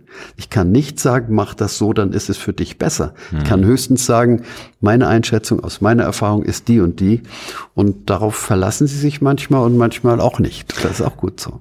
Nochmal Stichwort Schicksalsschläge. Gestatte mir die sehr persönliche Frage. Dein Papa hat sich 1981 entschieden, freiwillig aus dem Leben zu treten. Du hast bereits erwähnt, er war jahrelang alkoholkrank, mhm. war eigentlich auch, wie du es im Buch schreibst, auch ein Mensch, der das Leben geliebt hat, aber hatte halt auch wirklich durch den Krieg ähm, viele Narben tragen müssen. Dann hat sich dein Onkel, deine Tante, du hast mehrfach Suizidfälle in der mhm. Verwandtschaft gehabt. Hat das was mit dir gemacht oder vielleicht auch dir dabei geholfen, eben das Leben am Schopf zu packen oder wie geht man damit um? Weil ich kann mir vorstellen, das muss ja was sehr Belastendes sein, gerade wenn der Vater sich umbringt. Das, das, ist, das ja ist natürlich die ganz große Katastrophe und man erholt sich nicht so schnell davon. Aber bei meinem Vater war es eigentlich fast unausweichlich. Er wusste einfach wirklich für sich selber nicht mehr, wo soll es hingehen. Und wir mhm. konnten ihm auch nicht helfen. Er war auch operiert, hatte also letztendlich, glaube ich, nur noch ein Viertel Magen oder sowas und hat sich nirgendwo irgendwie dauerhaft anbinden können, nachdem er die Seefahrt aufgegeben hatte. Und meine Mutter musste sehr, sehr viel aushalten. Wir konnten ihr auch wirklich in vielen Situationen nicht helfen. Ich glaube, wir haben damals, ich habe mir damals gesagt, man kann sich ja nicht aussuchen, ob man geboren wird. Aber man darf sich aussuchen können, ob man noch leben will. Das ist vielleicht nicht sehr christlich, aber man hat ja heute doch sehr viele Möglichkeiten zu sagen, es ist dann auch möglich zu sagen, es, es geht einfach nicht. Ne? Deswegen finde ich auch Sterbehilfe ja. sehr gut und wichtig. Ist ein großes ja. Thema, wo sich viele Menschen die Köpfe Ganz heiß genau. reden, aber ja. ich finde, das ist eine Entscheidung, die jeder Mensch für sich selbst treffen muss. Ja. Und auch, ich finde, das muss erlaubt sein. Aber es ist ja weiterhin ein Riesenaffentanz. Ich weiß gar nicht, wie die aktuelle Entwicklung ist in Deutschland. Doch, da soll sich was tun. In der Schweiz ist es ja schon längst so. Aber ich glaube, was vielleicht am stärksten nachgewirkt hat, ist, dass mein Vater ja schon ganz früh auch irgendwie den Mut verloren hat. Er hat zwar immer wieder so getan, als sei er irgendwie ein toller Kerl, aber irgendwie hat er an sich selber, glaube ich, auch nicht genug geglaubt. Und da findet man in meinem Repertoire, glaube ich, am ehesten Spuren, dass ich sage mit Liedern wie Ich schaff das schon mhm. oder so wie du bist, so nicht anders sollst du sein, die Kinder schon zu ermutigen, in sich selbst eine gewisse Ruhe zu finden und den Herausforderungen des Lebens irgendwie standzuhalten und nicht aufzugeben. Es geht immer noch ein bisschen weiter, heißt ein Lied von mir. Ich glaube, oder auch bei dem Lied Wir Optimisten ist das auch drin, dass wir sagen, jeder neue Tag ist letztlich auch eine neue Chance. Das sind, glaube ich, am ehesten die Spuren, die aus diesen äh, Freitod-Erlebnissen hervorgegangen sind letzte Frage zu dem doch sehr, also für mich sehr spannenden und auch berührenden, aber auch natürlich belastenden Thema Tod und Loslassen. Du hast 2016 ein sehr, sehr schönes Album veröffentlicht, Deine Sonne bleibt. Mhm. Hatten wir auch im Vorgespräch schon drüber gesprochen, das mich wirklich sehr bewegt hat, das Album. Ist das auch für dich eine Art Trost gewesen, weil bei der Produktion dieses Albums, da kommen ja auch viele Dinge nochmal hoch und man nähert sich dem Tabuthema Tod nochmal auf ja, eine ganz andere ja. Art und Weise. Wie mhm. kam das? Weil das steht ja nicht mal eben genau. so, da sind ja auch, auch Impulse, die entstehen. 2004 ist meine Mutter gestorben ja. und in dem Zusammenhang sind zwei Lieder entstanden. Drüben, was mhm. inzwischen übrigens sehr, sehr viel auf Beerdigungen gespielt wird. Drüben ist Ruhe, drüben ist Frieden, drüben sind alle gleich. Ich musste bei dem Lied weinen. Ja, das geht erzählt. einem natürlich sehr ja. nahe. Aber auch das Lied einen Schritt voraus, dass man sagt, irgendwann gehen wir auch deinen Weg. Du bist uns immer einen Schritt voraus gewesen und jetzt auch im Sterben. Und der Umgang mit diesen Liedern, die dann ja auch vorher schon Leute hörten, hatte mich dazu geführt, dass ich sagte, vielleicht kannst du ein Album machen, das insgesamt hilft, Trost zu finden, aber auch Trauer zuzulassen und dieses Album ist auch so aufgebaut, auch mit Hilfe klassischer Musik, dass man durchaus am Anfang in dieser großen Traurigkeit sein darf. Und wieder muss es weitergehen, ist da ein ganz wichtiges Lied. Und das am Ende ein Ausblick mit, es geht immer noch ein bisschen weiter. Also ist vielleicht ein bisschen musikalische Lebenshilfe, die ich mhm. mir dazu getraut habe. Ich weiß aber, dass sie gut angenommen wird. Es ist natürlich ein Album, Deine Sonne bleibt. Ist übrigens ein Gedicht von einem Werbegrafiker, das ich spreche am Anfang. Sehr schöner Gedanke du bist gegangen, aber deine Sonne bleibt. Also du warst für uns das Licht sozusagen. Ich glaube inzwischen, dass es sich herumgesprochen hat, dass es das Album gibt und ich freue mich, dass du mich darauf ansprichst, weil man macht für sowas keine schrille Werbung. Nee, äh, das muss irgendwie von Mund zu Mund, von Situation zu Situation gehen. Und zum ersten Mal haben wir es größer in die Öffentlichkeit gebracht bei der Messe Leben und Tod in Bremen. Die gibt es übrigens, glaube ich, alle zwei Jahre. Eine sehr ermutigende Messe. Der Titel macht im ersten Moment sehr äh, sag mal, ängstlich, aber ich habe dort sehr, sehr viel Ermutigendes erfahren und da passte das Album auch sehr Schön. gut hin. Je älter man wird, desto mehr fragt man sich natürlich auch dann, die ganz große Frage, was bleibt? Und ich glaube, du brauchst dir die Frage nicht zu stellen, weil was bleibt, ist definitiv die wunderbaren Melodien, die Songs. Ich glaube, die werden zweifellos von Generation zu Generation, auch wenn du nicht mehr auf dieser Welt bist, weitergegeben. Das ist doch wahrscheinlich ein schönes Gefühl, oder? Ich meine, abgesehen natürlich, es, bleiben auch deine Kinder, es bleibt ja sehr viel von dir. Aber ist das für dich ein tolles, schönes Gefühl? So, ja, da habe ich irgendwie, bin ich in Anführungsstrichen unsterblich, weil die Musik lebt ja dann weiter, die ich geschrieben habe. Oder siehst du das? Ja. etwas anders. Hermann Hesse, sterblich sind auch die Lieder. Keines, ja, kling, keines klinget ewig man, wieder. Und nichts ist sicher. Eins ist sicher im Leben, das nicht sicher ist. Natürlich, ja. es ist nicht garantiert. Nein, aber es wird aber wohl doch noch eine Reihe von Jahren, vielleicht ja, sogar Generationen so sein. Nicht tief stapeln, aber es sind, es sind nicht im Wesentlichen die Lieder, sondern das, was sie bewirken. In den Liedern findet so viel statt von Kinder bestärken, Liebe spürbar machen, Verantwortung, schon in der Vogelhochzeit. Die mhm. Eltern ziehen ihr Kind groß und lassen es los am Ende. Also das in die Familien, in die Kinder hineinzubringen, zu sagen, wie gehen wir miteinander um? Und was kann aus Rolfs Liedern in unser Leben hineinwirken und uns auf Dauer prägen, auch für die nächsten Kinder, die Kindeskinder. Ich glaube, das ist das, was im Wesentlichen bleibt. Und wenn die Melodien stark genug sind, spielt eine ganz große Rolle, dann werden sie eben auch gesungen. Und wenn sie nur gehört werden, kann einiges auch tief reingehen.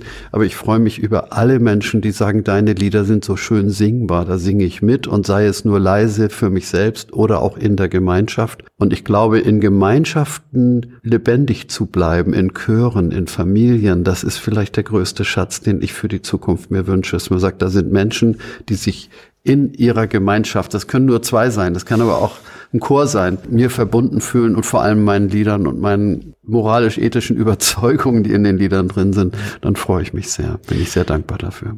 Ich habe schon erwähnt, du hast drei Kinder und natürlich alle drei Kinder, auf die bist du stolz. Alle haben ihren Lebensweg wunderbar bisher zurückgelegt. Trotzdem möchte ich deinen Sohn Alexander hervorheben, bitte. Die beiden Geschwister nicht, aber mhm. die hören das wahrscheinlich eh nicht. Aber also nochmal, alle Kinder sind gleichwertig. Aber der hat ja auch eine ganz großartige Karriere hingelegt. Ist auch einer der bekanntesten Songwriter, hat für Sarah Connor, für Helene Fischer, für Udo Lindenberg, mhm. Adel Ich könnte weiter, ja. weitermachen. Ja. Max Giesinger hat auch den Siegertitel von Conchita Wurst, Ganz Rise genau. Like a Phoenix 2000 2014 mitgeschrieben. Ja. Da müsste doch auch dein Herz überspringen, dass man sagt, wie schön ist das, dass die Kinder auch die Musik so lieben und der Alexander vor allem da jetzt so viel draus macht. Die macht mhm. auch sehr viel daraus. Ja, Nochmal, genau. ich will das nicht Nein, jetzt irgendwie Also sie haben schmälern, alle drei sehr schöne alle, Songs geschrieben, ja, aber den Eurovision Song Contest hat einer gewonnen. also was, was sind da für Gefühle? Ist es einfach nur äh, unbändiger Stolz oder was geht da in dir vor? Das es ist auch wieder eher so eine Art Dankbarkeit und Freude. Stolz hat ja immer ein bisschen was von Überheblichkeit für mich. Das Wort ist nicht ganz ungefährlich, finde ich. Stimmt. Ich finde, Alexander darf auf sich selber stolz sein. Denn er hat zum Beispiel gerade bei dem Song Rise Like a Phoenix das war ja der erste Auftritt von äh, dem Herrn Neubert als äh, Transperson ja, oder äh, ja, ja, es ist ja eine Travestierolle eigentlich. Ja, aber da gibt's ja auch, da würde es jetzt wieder Leute sagen, ich glaube, er ist auch non-binär. Ich bin, musste noch mal, ich bin nicht ganz sicher. Ich weiß nicht, wie er sich selber er, einordnet. Ich glaube, er, aber, er, alle Geschlechter übergreifend und also dieses Outfit, das hat er, glaube ich, vorher. Also nicht, nicht so dieses glamouröse, aber das war ja immer schon dieser ähm, ja. USP mit dem Bart und das hat er schon vorher auch so Aber Alexander war sich am Anfang nicht sicher, ob er das machen soll, hat uns auch gefragt, hat uns das Demo vorgespielt und ich habe gesagt, das kann gar keine Frage sein. Das ist ein so starker Song. Ich stehe aus der Asche auf. Ihr denkt vielleicht, das kann ich nicht, aber ihr werdet euch noch wundern. Ja, ich habe gesagt, das ja, geht ja, ja weit über Conchita und diese Erscheinung und die Persönlichkeit hinaus. Und es erinnert ja ein bisschen an die ganz großen James Bond Songs. Und es gab gerade noch jetzt, weil ja der Eurovision Song Contest wieder läuft, so einen Rückblick. Ich finde, es ist wirklich eine der ganz, ganz großen ESC-Nummern. Viele sind auch schön gewesen und ergreifend, aber diese Nummer hat einfach eine ganz besondere Größe. Und ich freue mich sehr, dass er den Mut nicht, äh, sagen wir, den Mut genommen hat, zu sagen, wir machen das. Ja. Und leider waren ja die Autoren bei diesem äh, Wettbewerb dann nicht mal eingeladen, obwohl es ein, ein Songwettbewerb ist. Man hat ihm also den Award hinterher geschickt, sozusagen. Das war aber das österreichische Fernsehen, das würde, glaube ich, die ARD so nie machen. Noch ein paar sehr persönliche, manchmal auch philosophische Fragen, die ich eigentlich allen meinen Gästen stelle. Was ist für dich, wenn du jetzt zurückblickst, die größte Herausforderung des Lebens, weil das Leben ist wunderbar, es ist voller Geschenke, es ist aber auch voller Hürden. Was hat dich am meisten in deinem bisherigen Leben herausgefordert? Was war für dich so? Immer wieder ins, immer wieder ins Auto zu steigen und zu glauben, dass man da auch heil wieder rauskommt. Denn wenn man so viele Kilometer fährt wie ich, weiß man, dass das überhaupt nicht selbstverständlich ist. Man könnte auch ängstlich zu Hause sitzen Vielleicht inzwischen auch aus ökologischen Gründen. Aber es ist wirklich eine Herausforderung, wenn ich auf eine Tournee gegangen bin, die Familie zu Hause. Oder jetzt meine Frau, die auch nicht so gern allein ist. Diese, das ist vielleicht keine Herausforderung, aber es ist trotzdem echt eine Entscheidung inzwischen für mich zu sagen, ich fahre weg. Ich bin mir nicht sicher, dass ich wieder nach Hause komme, aber ich glaube daran. Hm. Und das und ist ja, ist und da es sich ja an, immer noch wiederholt, begleitet mich auch diese kleine Herausforderung so oft, dass es insgesamt eine große geworden ist. Die, die größte Herausforderung als Einzelherausforderung war zum ersten Mal den Dirigentenstab in die Hand zu nehmen in Jerusalem beim Eurovision Song Contest. Schweizer Beitrag Trödler und Company. Und 1981 noch einmal in Dublin für Io Sensate. Das war beruflich fast übermütig, denn ich bin ja kein Dirigent. Ich bin ja wirklich nur ein Gitarrist und Songwriter. Ich Aber glaube, du hast einfach es gewagt. Ich, ne? du ich habe gewagt, ich habe die Partitur mehr oder weniger auswendig gelernt und damit ich äh, eventuell mit den Musikern drüber reden kann. Ich glaube, das war die eigentlich größte berufliche Herausforderung. Und wir haben ja gar nicht schlecht abgeschnitten. In welcher Lebensphase hast du dich, würdest du sagen, am meisten verändert? Dazu zur Eindruck natürlich, das Leben ist immer Veränderung. Es ist ein Fluss, wir bleiben nie gleich, mhm. aber es gibt ja Phasen im Leben, wo man im Rückblick sagt, ja, das war schon sehr prägend, da habe ich mich sehr in eine mhm. Richtung verändert oder auch sehr vielleicht destilliert, was ich möchte im Leben, wo ich hin möchte. Das waren sicher die ersten Ehejahre. Mhm. Denn ich habe meine Frau ja sehr früh kennengelernt. Ja, du bist seit über 50 Jahren genau, zusammen. Sie war 15 ich war 18 Wahnsinn, ja, und da ist man einfach verliebt und man ja, ist Musiker und will irgendwie die Bühnen der Welt erobern. Aber wenn man dann ein Kind in die Welt setzt, merkt man plötzlich, du hast Verantwortung. Du musst jetzt sehen, dass diese kleine Familie in guten Weg geht. Du willst aber auch beruflich irgendwie Fuß fassen. Hm. Du hast dein Studium, das ist aber vielleicht auch nicht die einzige Wahrheit. Und ich glaube, in diesen Jahren, bis das dritte Kind geboren war, 84, da haben wir uns auch noch einmal ganz bewusst dazu entschieden. Bei Anushka war das ja nun so, wir haben geheiratet, weil sie unterwegs war. Aber ich glaube, diese ersten zehn Ehejahre und Berufsfindungsjahre, die haben mich, glaube ich, am meisten geprägt. Und was ist in deiner bisherigen persönlichen Lebensbilanz das verhaftigste und das Wichtigste, was in deinem Herzen bleibt. Also das gibt ja immer einfach so Dinge, man, man lernt ja immer mehr im Leben und es irgendwas mhm nimmt man ja mit. Und was ist für dich so das Wahrhaftigste und Wichtigste, was du. Ja, das Glück, diese Frau gefunden zu haben. Das Mädchen, das ich immer noch in ihr sehe, mein Song Frau, Vibe, Lady und immer noch mein Mädchen, das ja. beschreibt wirklich das. Wir haben uns wirklich immer noch lieb. Es gibt Tage, an denen wir uns vielleicht auch mal ein bisschen reiben müssen. So richtig groß auseinandersetzen mhm. kennen wir eigentlich mhm. nicht. Wir mögen auch nicht böse sein miteinander, dann können wir gar nicht schlafen und sich in die Augen gucken und diese Liebe immer wieder spüren, aber eben auch die Wandlung des anderen wahrzunehmen, ohne ihn irgendwie einbetonieren zu wollen. Man muss diesen Wandel bei den Menschen einfach auch mitlieben, finde ich. Absolut. Ich glaube, nein, das hat ja nun wirklich nicht jeder und ich weiß auch, dass es nicht der einzige Weg durchs Leben ist. Es gibt Menschen, die nach drei, vier, fünf Ehen erst die richtige finden. Oder sie finden nie den Menschen, ja, also die, die sind so, gar nicht ja, kompatibel ja, für so. Insofern, genau. ich finde das. Aber meine Frau ist eben auch eine, das haben wir gerade gestern als Thema gehabt, sie wollte nie eine Karriere machen. Und sie sagt, ich weiß auch nicht, ob wir das sonst miteinander geschafft hätten. Äh, sie hat viele Aufgaben. Sie ist nicht nur die klassische Hausfrau, sie ist wirklich auch so ein soziales Zentrum in der Familie, auch für die Alten immer gewesen. Ne? Mhm. Diese Kräfte, die sie hat, alle irgendwie durch die Jahre zu bringen, das macht sie aus und das ist auch ihr Leben. Und darum ist sie eben auch für mich nach wie vor der ganz große Ankerplatz und ja, das da geht nichts drüber. Wahrscheinlich auch eine ganz schwierige Frage, weil du so wahnsinnig viele tolle Meilensteine schon äh, hingelegt hast in deiner Karriere. Aber wenn du jetzt spontan überlegst, welcher Meilenstein ist der am tiefsten im Herzen, wo du sagst, das ist eine große Karrieregeschichte gewesen? Ich sage nur Beispiel, du hast mit Peter Maffay das erste Tabaluga-Album äh, mhm. äh, kreiert. Auch Gregor Gorodschak war dabei, muss man fairerweise ja, sagen. Unbedingt. Also das ist, du hast diesen kleinen grünen Drachen mit auf die Welt gebracht. Du hast natürlich die Vogelhochzeit als einen deiner ersten großen Erfolge gehabt. Du hast ganz viele Songs, die bis heute im Herzen drin sind. Ich sage nur, in der Weihnachtsbäckerei ist jetzt äh, im Frühjahr natürlich nicht der richtige Song, aber trotzdem ist das so ein absoluter Meilenstein. Die, die Kinder sehen das anders. Das ist immer der richtige so. Was ist denn für dich persönlich das Schönste, was du sagst, das war für meine Karriere eigentlich so ein Moment, wo ich die ganze Welt hätte umarmen können? Gab es so viele davon? Ja, also ich glaube wirklich, der entscheidende Meilenstein ist, dass Frank Elzner mich 1981 mit dem Lied Duda im Radio, ich habe mich bei ihm, ich habe mich bei ihm eingeladen, eingeladen hat, eine Radiosendung zu machen. Ja, ja. Das war dann bei RTL, Radio RTL morgens um fünf vor sieben, die Sendung Hallo Duda. Und dann hat er mich aber eingeladen, in Nachfolge von Desiree Nosbusch die Sendung Moment mal zu übernehmen, eine ganze Stunde montags. Und dadurch sind wir mehrfach im Gespräch gewesen und er hat mir die Chance gegeben, mit dem Lied und ganz doll mich in Wetten das aufzutreten. Und seine Worte waren, Rolf, was wir jetzt anfangen, hört erst wieder auf, wenn überall, wo mehr als fünf Kinder beisammen sind, die Leute fragen, wo ist Rolf?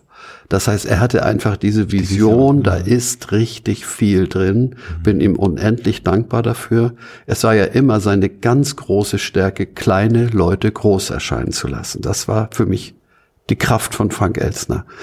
Und er hat mir mit diesem Lied eine Bühne gegeben mit den Kindern. Fünf ganz normale Kinder singen von ihren Wünschen.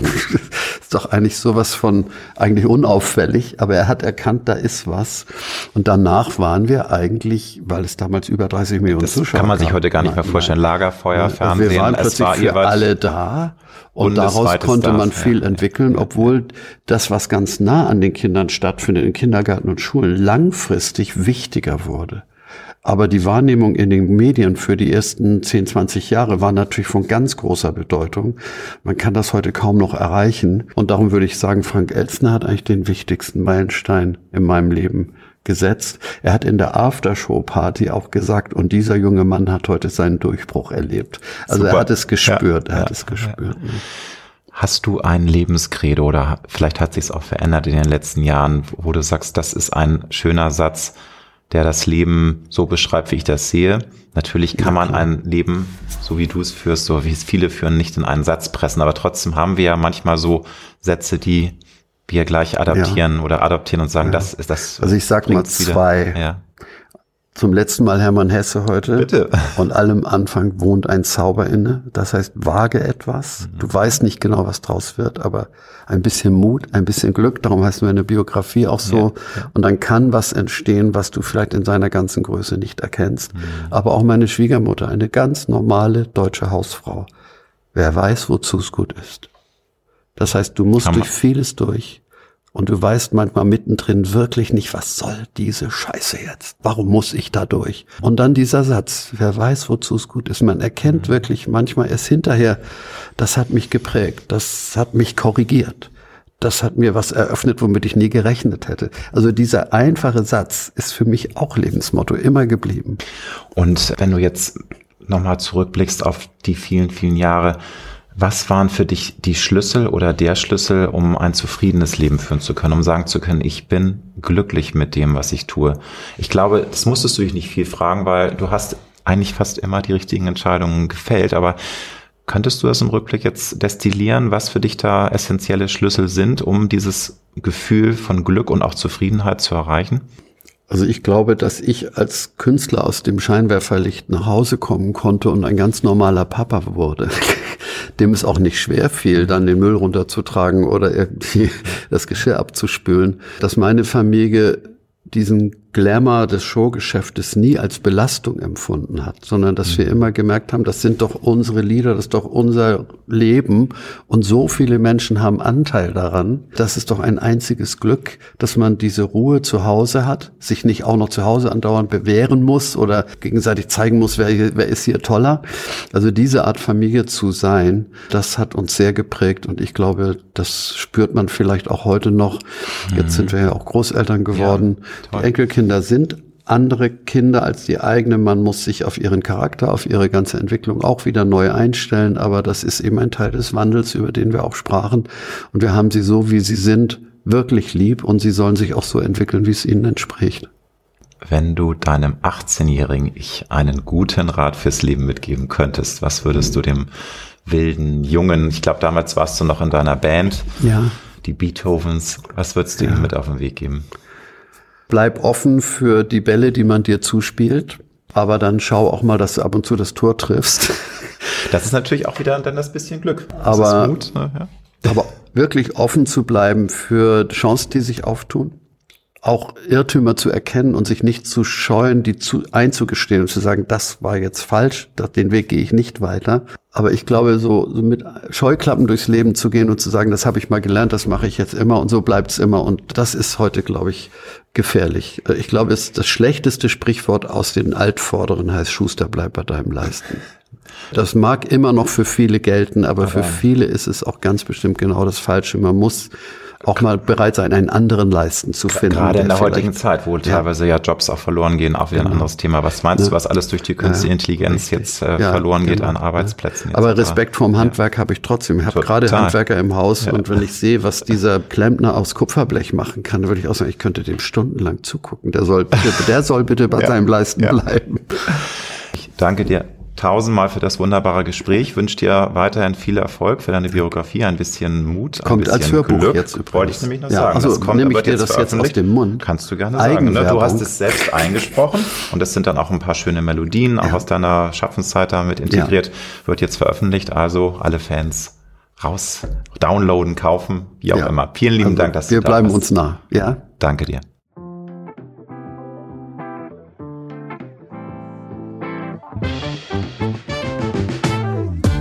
Das war Road to Glory. Wir hoffen sehr, dass es dir gefallen hat. Wenn du auch zukünftig keine Folge verpassen möchtest, dann abonniere jetzt diesen Podcast. Wir freuen uns, wenn du ihn weiterempfiehlst und auf Apple Podcast bewertest. Du hast Anregungen oder Vorschläge für zukünftige Gäste? Dann schreibe bitte an mail at alexander-nebe.com. Bis nächste Woche.